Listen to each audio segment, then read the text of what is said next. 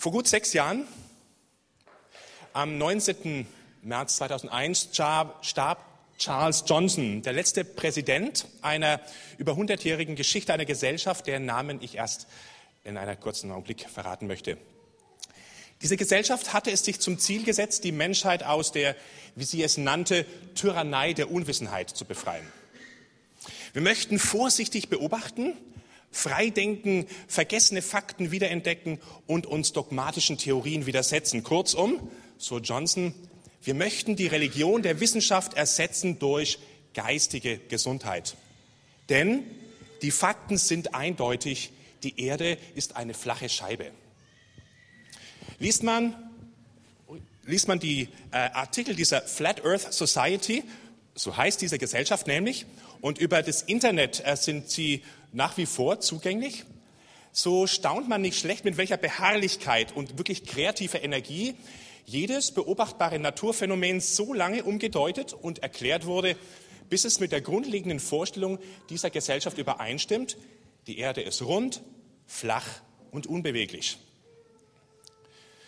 Dass die Welt im Großen und Ganzen anderer Meinung ist, liegt schlicht und ergreifend daran, dass wir alle, wie wir hier sitzen, Opfer einer großen Verschwörung geworden sind. Alle großen Staatsregierungen wollen nämlich diese unbequeme Wahrheit um jeden Preis unterdrücken.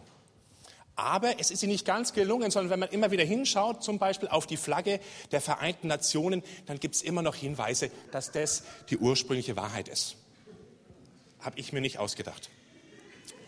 Moderne Computeranimation gibt uns einen Einblick darin, wie man sich diese flache Erde vorzustellen hat. Unser Planet, wenn ihr es noch nicht wisst, ist von einer gut 45 Meter hohen Eismauer umgeben und die, so kann man von der Gesellschaft erfahren, so von Truppen bewacht wird, ähm, dass keiner nah genug an diese Mauer herankommt, um das Geheimnis zu lüften. Die Jahreszeiten und auch die Gezeiten werden durch eine Sonne und einen Mond verursacht. Das sind diese beiden Punkte hier oben, die gerade mal einen Durchmesser von 52 Kilometer haben. Und wenn ihr euch wundert, warum wir nicht einfach davonfliegen im Weltraum, so liegt es daran, dass unser Planet so wie ein Aufzug immer nach oben fährt und wie das jeder kennt, werden wir dann eben nach unten gedrückt. Space Shuttle Flüge, die internationale Raumstation ISAs und auch der Start unbemannter Trägeraktion, das ist einfach nur ein schlechter Scherz, mit dem die Regierungen die Welt von der Grundtatsache ablenken wollen, dass die eigentlich jedem gesunden Menschenverstand offensichtlich sein müsste, die Erde ist eine Scheibe. Und selbst bei der Frage, wieso man denn schon vor fast 40 Jahren bei den ersten bemannten Apollo-Flügen zum Mond die Erde als so große blaue Murmel fotografieren könnte, wird man bei dieser Gesellschaft fündig. Es gab nämlich nie einen Flug zum Mond, sondern die US-Regierung hat ihre ganzen Gelder in die Entwicklung von unglaublich guten Grafikbearbeitungsprogrammen gesteckt, die es erlaubt haben, Bilder und Filme zu fälschen. Alles gab es nie, das habt ihr bloß nicht gemerkt.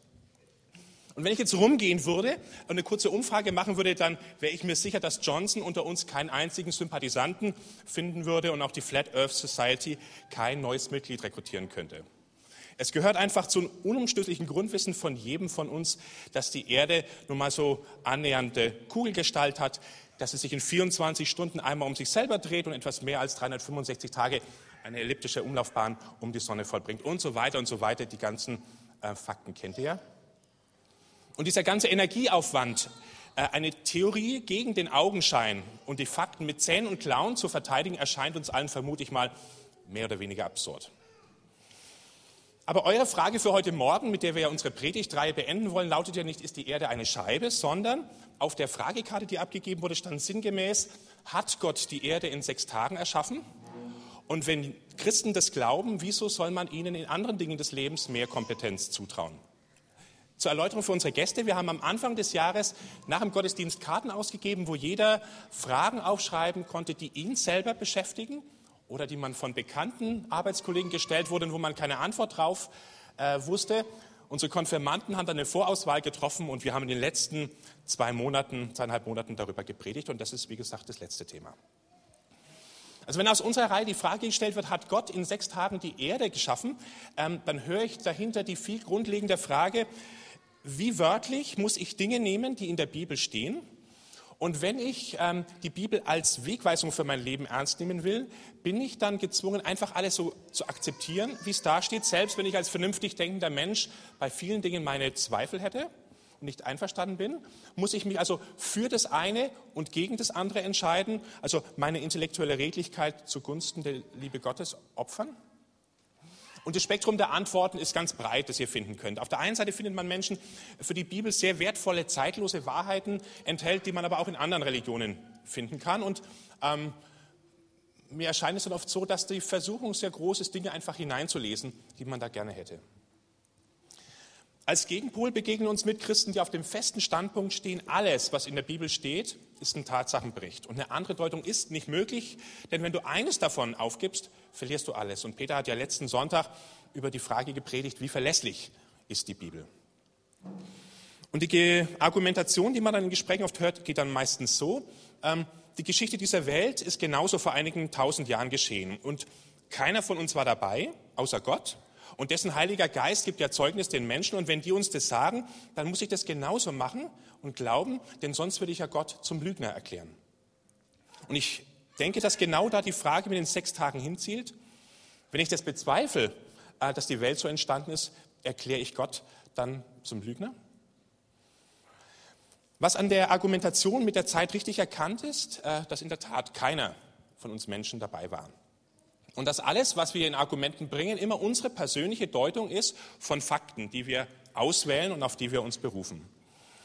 Ähm, und wenn das so ist, und ich sage, da war schon eben keiner von uns dabei, und wenn ich feststelle, dass je weiter zurück ich in die Vergangenheit gehe, mein Blick immer unschärfer wird, dann ist ein Standpunkt, dass ich sage, na gut, wenn alles am Ende so unscharf wird und so viel Spekulation ist, dann verlasse ich mich lieber auf Gottes Wort, weil Gott gesagt hat, ich kann mich auf ihn verlassen und nebenbei das Gegenteil beweisen kannst du mir nicht, weil du warst ja nicht dabei. Ich vertraue lieber dem Weltbild des Alten Testaments. Und genau mit dieser Berufung auf das Weltbild des Alten Testaments wird die ganze Frage auf einmal sehr spannend. Denn, ich bin mir nicht sicher, ob dies jedem von euch so bewusst ist, die Aussage, dass die Erde eine flache Scheibe ist, gehört tatsächlich zu einer der unumstößlichen Grundannahmen im Alten Testament, die das jüdische Volk von seiner Welt hatte. Und es kommt nicht von ungefähr, dass sehr viele Mitglieder in dieser Flat Earth Society bibeltreue Christen aus Amerika waren. Und dass auch Johnson, von dem ich eingangs erzählt hatte, ganz viele seiner Theorien damit bewiesen hat, dass er sehr, sehr viele Bibelstellen zitiert hat, mit denen er es untermauert hat. Und euch nur einen kleinen Eindruck zu geben, wie dieses Weltbild des jüdischen Volkes äh, aussah, habe ich eine Auswahl zusammengestellt. Ähm, die Stellen sind für euch, wenn ihr das als Hauskreis oder auf den Zetteln nacharbeiten wollt. Die erste Aussage ist, die Erde ist eine Scheibe. Bei manchen habe ich die Aussage gefunden, nein, Jesus sagt, äh, ich werde die Menschen von allen vier Enden der Welt herholen. Und nachdem ein Kreis keine vier Enden haben kann, muss die Erde ein Rechteck sein. Diese Erde steht so da. Diese Erde ruht auf Säulen. Das hebräische Wort, was da steht, ist das gleiche wie bei den Säulen im Gebäude, aber es kann auch Felsmassive sein. Und damit ist die Erde auch unbeweglich. Und ganz wesentlich ist, sowohl unter der Erde als auch um die Erde herum ist alles mit Wassern erfüllt. Oberhalb der Himmel ist Wasser, in denen hat Gott seine Wohnung.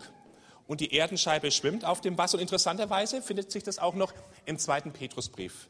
Die Welt, die aus Wasser geschaffen wurde. Der Himmel ist nicht Luft, sondern das hebräische Wort ist das einer gehämmerten Metall- oder Messingschale, die Gott dort befestigt hat, um eben Wasser von Wasser zu trennen, wie wir gerade gehört haben.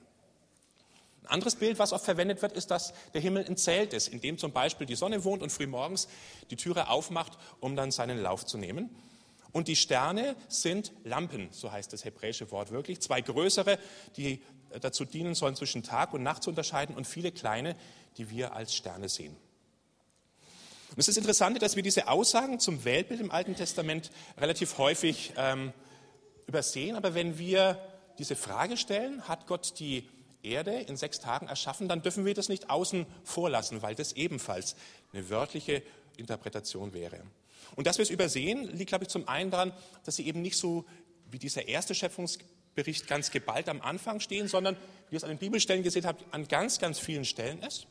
Und das Zweite, und das ist das eigentliche Problem, dass wir ähm, zu Recht gelernt haben, das Übertragen zu lesen. Also wir reden ja auch heute noch vom Himmelszelt, ohne dass einer sich Stoffbahnen dabei denkt. Oder wir reden davon, dass der Himmel seine Schleusen öffnet. In dem Verständnis war das früher so, oben war das Wasser, die Schleuse geht auf und es regnet, aber keiner von uns hat diese Vorstellung. Wir haben gesagt, dass der 11. September die Grundfesten dieser Welt erschüttert hat, aber keiner hat an Säulen gedacht, die da wackeln. Aber, und das ist ganz entscheidend, wir müssen uns vor Augen halten, dass diese übertragene Auslegung, die wir heute haben, ein Produkt der letzten Jahrhunderte ist, in der unser Weltbild sich verändert hat. Aber für die Menschen war die Welt so. Also, wenn es für uns selbstverständlich geworden ist, dass diese Formulierungen übertragen sind, war es für die Juden nicht. Die Wirklichkeit war so. Die Welt ist eine Scheibe, oben ist eine Metallglocke, alles ist voll Wasser. Und wenn wir jetzt hergehen im Jahre 2008 und in Teile eines Bibeltextes dann für bildhaft erklären, was aber für die Schreiber des Textes Realität war, dann sind wir bei einem Problem, das wir schon öfters hier hatten, nämlich, wer hat dir gesagt, welche Teile der Bibel du wörtlich nehmen darfst und welche nicht? Welche Tradition hat dich da geprägt? Wird das Problem jetzt nur noch schlimmer? Muss ich jetzt nicht nur glauben, dass es sechs Tage sind, sondern muss ich nicht bei der Flat Earth Society mit einschreiben?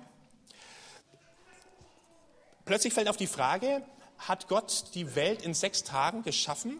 Ein ganz neues Licht, nämlich in dem ersten Kapitel, was wir gerade gehört haben, ist eben nicht nur die Rede von diesen sechs Tagen, dass Gott am siebten Tag geruht hat, sondern sie handelt von dieser Erdenscheibe, die von Wasser umgeben ist, von dieser gehämmerten Metallglocke und von den Lampen, die Gott befestigt hat.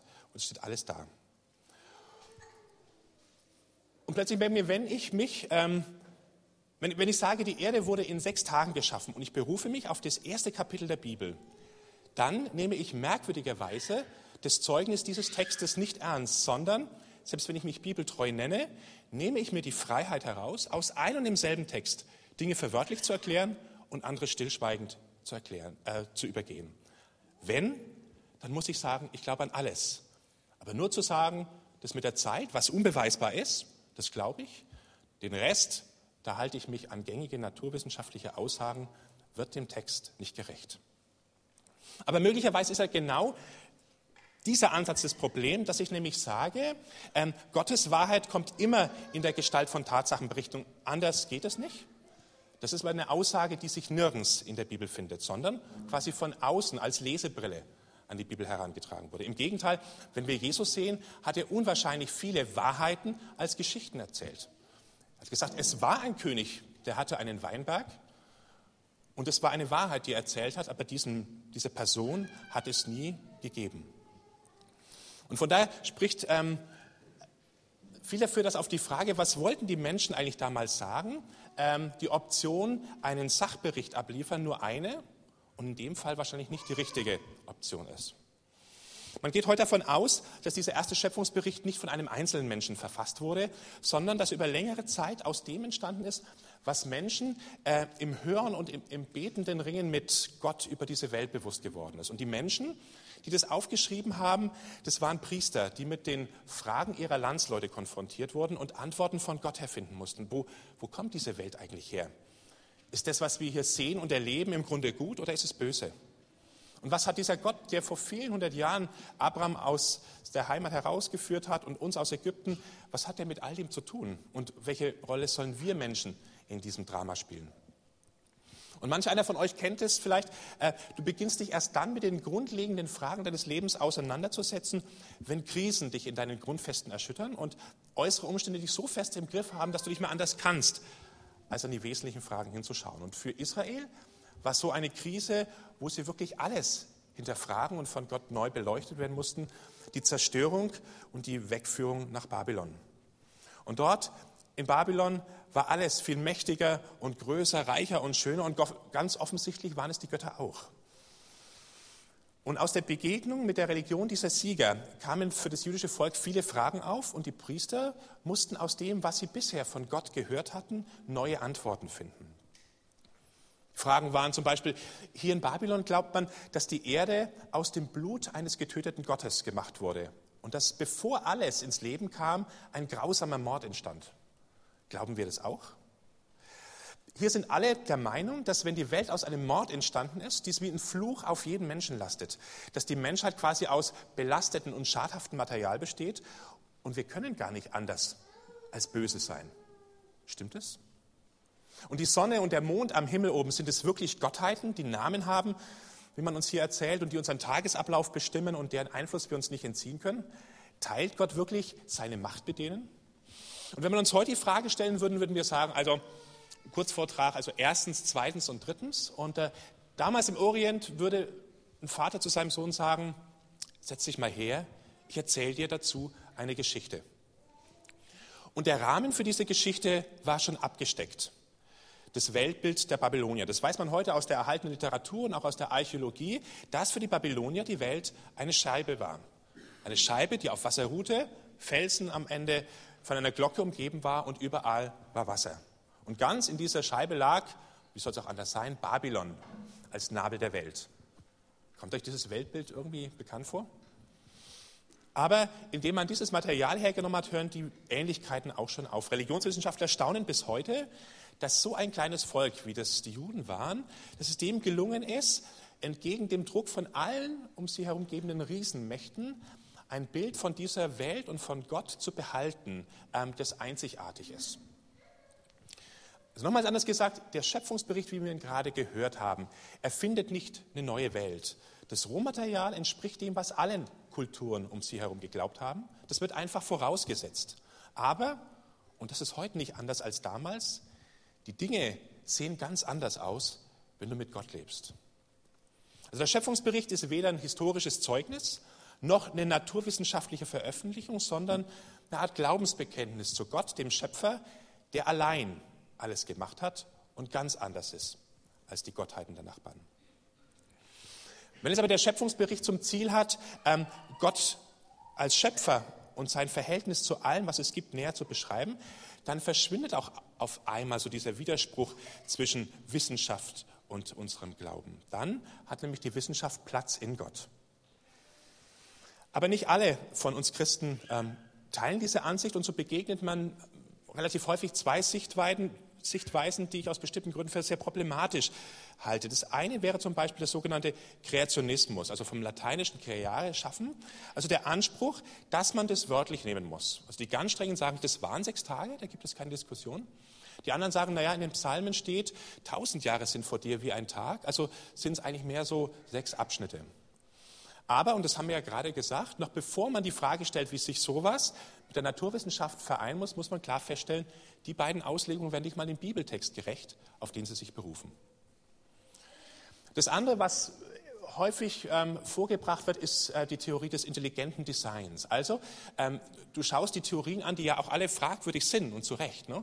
Ähm, und du siehst immer wieder Lücken und du sagst, das, was die Wissenschaft nicht erklären kann, da war Gott am Werk. Also eine Art moderner Gottesbeweis. Das Problem ist nur, mit jeder Lücke, die geschlossen wird, nimmst du Gott wieder ein Stückchen weit weg und er muss weiter weichen. Ähm, wenn ich die Schöpfungsgeschichte richtig verstehe, dann soll damit was ganz anderes gesagt werden. Und ich möchte diesen dritten Weg kurz vorstellen, den man vielleicht gehen kann, um das Verhältnis von diesem Schöpfungsbericht zu den wissenschaftlichen Erkenntnissen ähm, zu verstehen. Ich will es mit einem Beispiel verdeutlichen. Also angenommen, du gehst zum allerersten Mal in ein klassisches Konzert und ähm, du hörst ein Stück, von dem du weder weißt, ähm, wie es heißt, noch wer es komponiert hat. Sagen wir mal, es ist hier äh, die H-Moll-Messe von Johann Sebastian Bach. Das Einzige, was du beim Hören weißt, ist, dass es dir jedes Mal so ein, so ein Kribbeln die Wirbelsäule runterjagt und dass du den Eindruck hast, das bewegt mich unwahrscheinlich tief. Und während des ganzen Konzertes fragst du dich, ähm, wie kann es so etwas Schönes geben? Wer hat sowas wohl komponiert? Und nach dem Konzert nimmst du dir ein Herz und gehst vor und, und erzählst einem der Musiker, wie es dir beim Zuhören ging. Und äh, der gibt dir kurzerhand einfach die Noten mit und nimmst sie mit nach Hause. Aber im Eifer deines Geschicks ist dir ein Missgeschick passiert. Ähm, du hast das Deckblatt vergessen und du weißt nicht, von wem dieses Stück ist. Und jetzt stellt sich die Frage, wie willst du in diesen Noten den Komponisten erkennen? Also bei Bach ist es anders, der hat manchmal die Noten B, A, C, H versteckt, aber ähm, bei anderen, äh, was nicht so, du kannst ähm, die Komposition analysieren. Du kannst dir Gedanken über die Instrumentalbesetzung machen, du kannst auf der biologischen Seite dir überlegen, wie die Schallwellen über Mittel- und Innenohr dann in Hörempfindung umgewandelt werden. Aber den Komponisten, den triffst du nicht an. Und doch ist es sein Stück. Ne? Jede Note äh, von Anfang bis zum Ende trägt seine Handschrift. Ne? Und sein Stück hat was in dir zum Klingen gebracht, dich bewegt, was dich irgendwie ganz schwer nur in Worte fassen kannst. Und ich denke mal, die Schöpfung ist wie so ein großartiges Konzert, wo jeder, egal welcher Religion oder Nicht-Religion angehört, wo jeder merkt, ähm, das trifft mich zutiefst. Und die Schöpfungsbericht oder die beiden Schöpfungsberichte sind wie so eine Partitur, die dir hilft, die tragende Melodie in dieser Welt zu erkennen. Und wenn du sie liest, dann entdeckst du Melodielinien, die dir den Zugang zu dieser Welt eröffnen.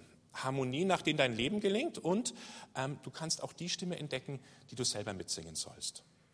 Und das Spannende ist, äh, wenn man das so sieht, dann entdeckt man durch das gesamte Alte und das Neue Testament immer wieder die Melodielinien, die auftauchen.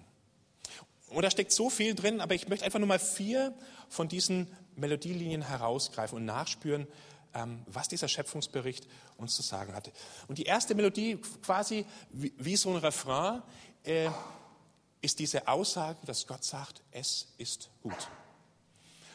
Ich denke mal, auf diese Melodie ähm, können wir wohl nicht deutlich genug hören, weil es ähm, auch unter uns Christen nicht wenige gibt, die der Versuchung doch immer wieder erliegen, Gottes Schöpfung aufzuspalten in das, was gut ist, das ist meistens nicht materielle, der Geist, und das, was schlecht ist, der Leib, alles, was geschaffen ist.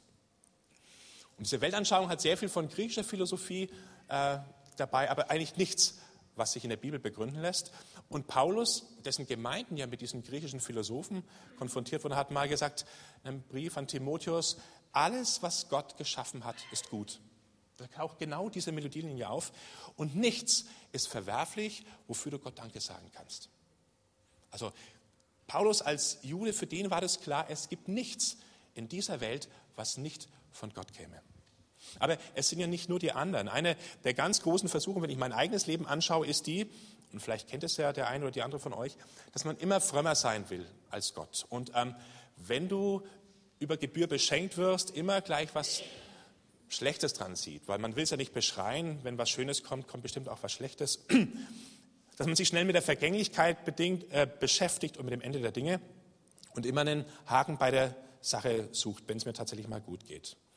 Ähm, Bonhoeffer hat es mal ganz toll in einem Brief aus dem Gefängnis ähm, beschrieben, den ich so gut finde, dass ich euch das einfach mal ähm, kurz vorlesen will. Da schreibt er eben genau zu dem, ich glaube, wir sollen Gott in unserem Leben und in dem, was er uns an Guten gibt, so lieben und solches Vertrauen zu ihm fassen, dass wir, wenn die Zeit kommt und da ist, aber wirklich erst dann, auch mit Liebe und Freude zu ihm gehen. Man soll Gott in dem finden und lieben, was er uns gerade gibt. Und wenn es Gott gefällt, uns ein überwältigendes irdisches Glück genießen zu lassen, dann soll man nicht frömmer sein als Gott und dieses Glück durch übermütige Gedanken und Herausforderungen, durch eine wild gewordene religiöse Fantasie, die an dem, was Gott gibt, nie genug haben kann, dieses Glück wurmstichig werden lassen. Gott wird es dem, der, in seinem irdischen, der ihn in seinem irdischen Glück findet und ihm dankt, schon nicht an Stunden fehlen lassen, indem er daran erinnert wird, dass alles Irdische nur etwas Vorläufiges ist und dass es gut ist, sein Herz an die Ewigkeit zu gewöhnen. Und schließlich werden auch die Stunden nicht ausbleiben, in denen wir aufrichtig sagen können, ich wollte, dass ich daheim wäre. Dies alles hat seine Zeit und die Hauptsache ist, dass man mit Gott Schritt hält und ihm nicht immer schon einige Schritte vorauseilt, allerdings auch keinen Schritt hinter ihm zurückbleibt. Aber, um es deutlicher zu sagen, dass ein Mensch in den Armen seiner Frau sie nach dem Jenseits sehnt, das halte ich milde gesagt für eine Geschmacklosigkeit.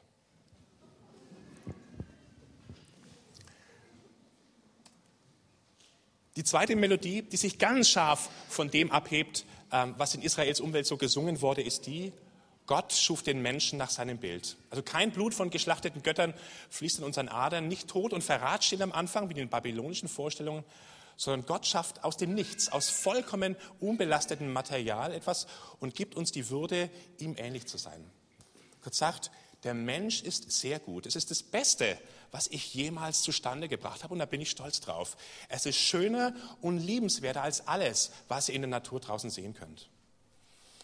Und wahrscheinlich können wir diese Aussage äh, Gottes über unser Leben nicht oft genug hören, weil unser menschliches Leben uns oft nur in sehr verzerrter und zerbrochener Form begegnet. Und wenn ich den Menschen anschaue, den ich am besten kenne, äh, mich selber, ähm, dann finde ich mehr als einen Grund, an dieser Aussage zu zweifeln und zu anderen Ergebnissen zu kommen.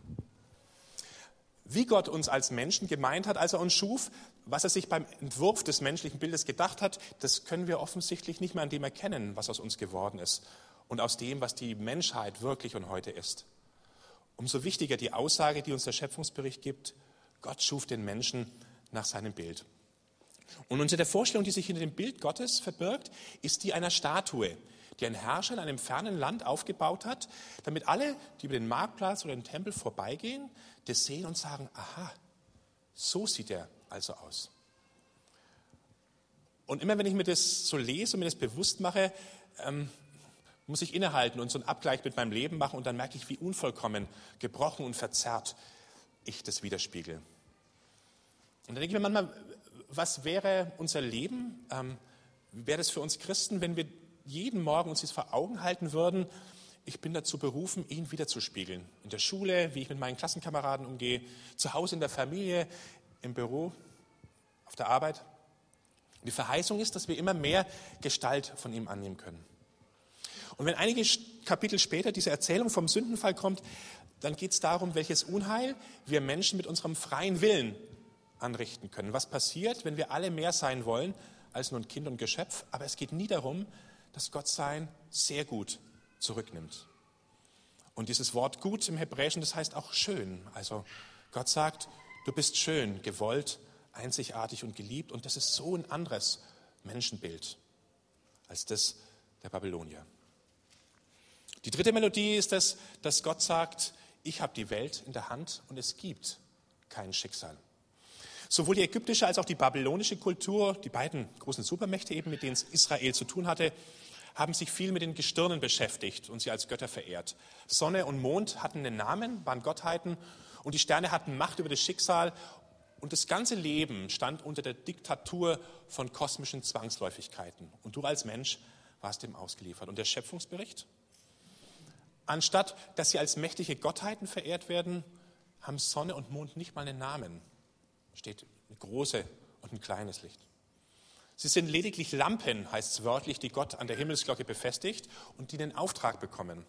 Und nicht mal das Licht können sie selber machen, sondern das Licht schafft Gott vorher schon. Das heißt, sie sind Treuhänder in Gottes Schöpfung. Keiner hat ein Eigenleben, keiner hat Macht. Und die Botschaft geht weit über das hinaus, dass Astrologie ein kraftloser Unfug ist. Ähm, die Botschaft für unser Leben ist, dass nichts einen schicksalshaften Einfluss auf unser Leben hat. Gott allein hat die Macht über dein Leben. Und alles, was dir begegnet, kommt aus Gottes Hand und es gibt keinen Ort, wo er nicht zu finden und am Wirken wäre. Mal, was wäre mein Leben, wenn das die grundlegende Gewissheit wäre? Diese Welt ist Gottes Welt und er hält sie bis zum heutigen Tag. Und in dieser Welt ist er allen Guten und Bösen verschwenderisch nah. Und bei Jesus findet man dieses tiefe Verständnis davon, dass alles aus Gottes Hand kommt. In der Bergpredigt sagt er, dass Gott seine Sonne aufgehen lässt über Böse und Gute und es regnen lässt über Gerechte und Ungerechte.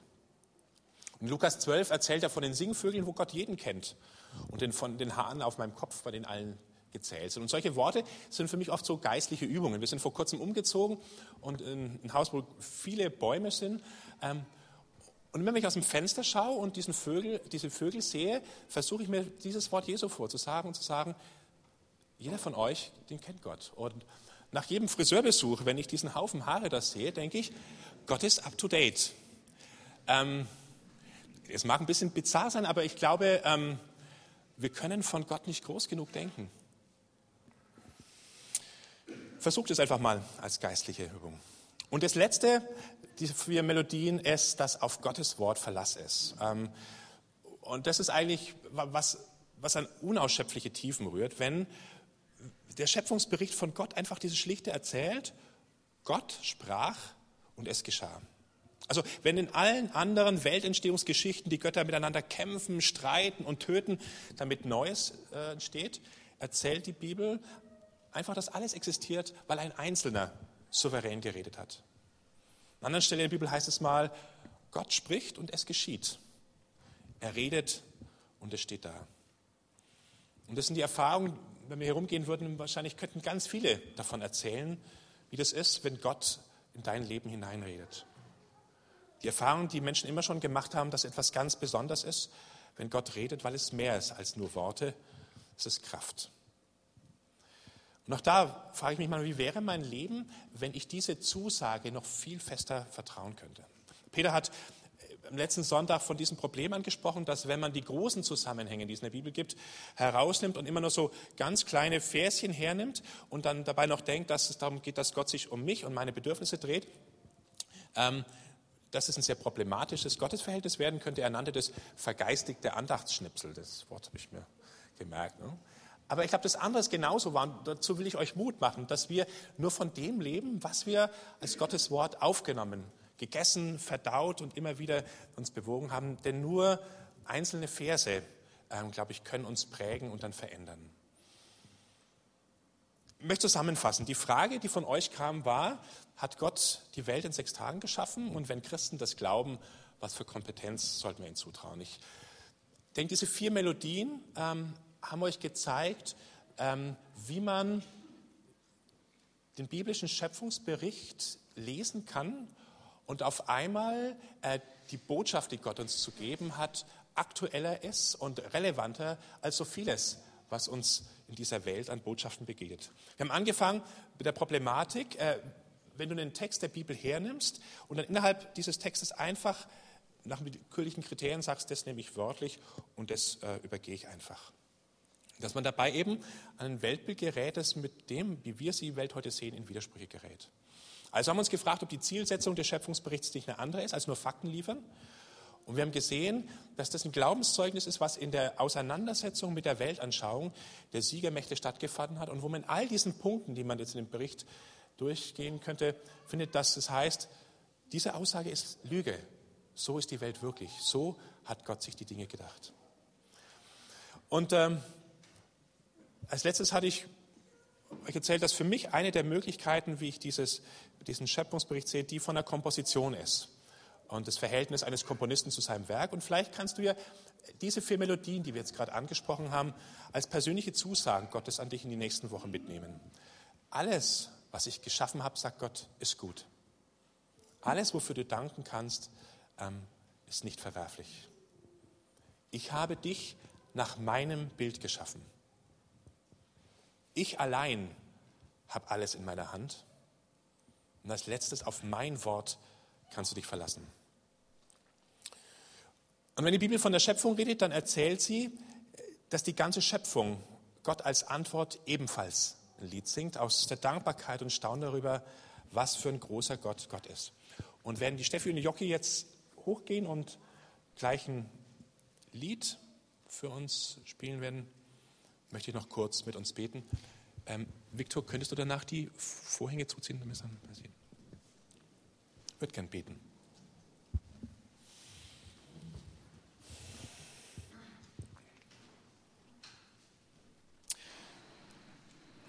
Gott, so ein Morgen wie heute, wo die Sonne draußen scheint, wo die Natur am Erwachen ist, wo alles blüht und sich in den herrlichsten Farben zeigt, da können wir ein Stück davon erahnen, was für ein genialer, kreativer Schöpfer und Erhalter du bist.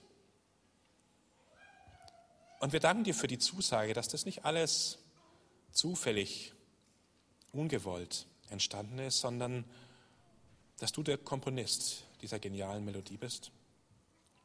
Dass alles von dir kommt und es nichts gibt, was nicht deine Hände geschaffen hätten.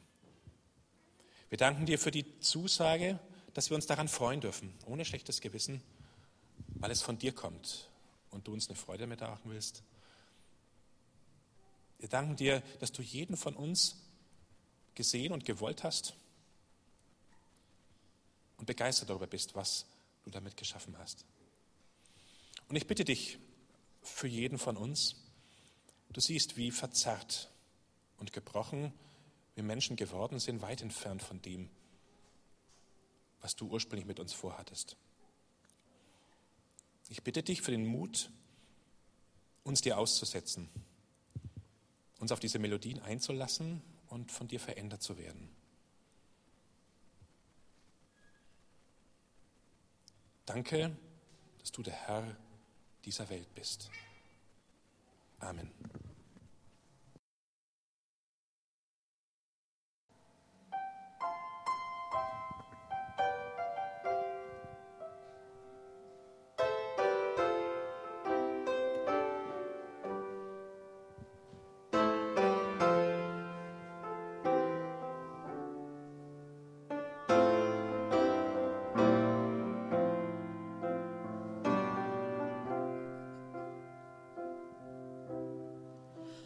Purple sky to close the day.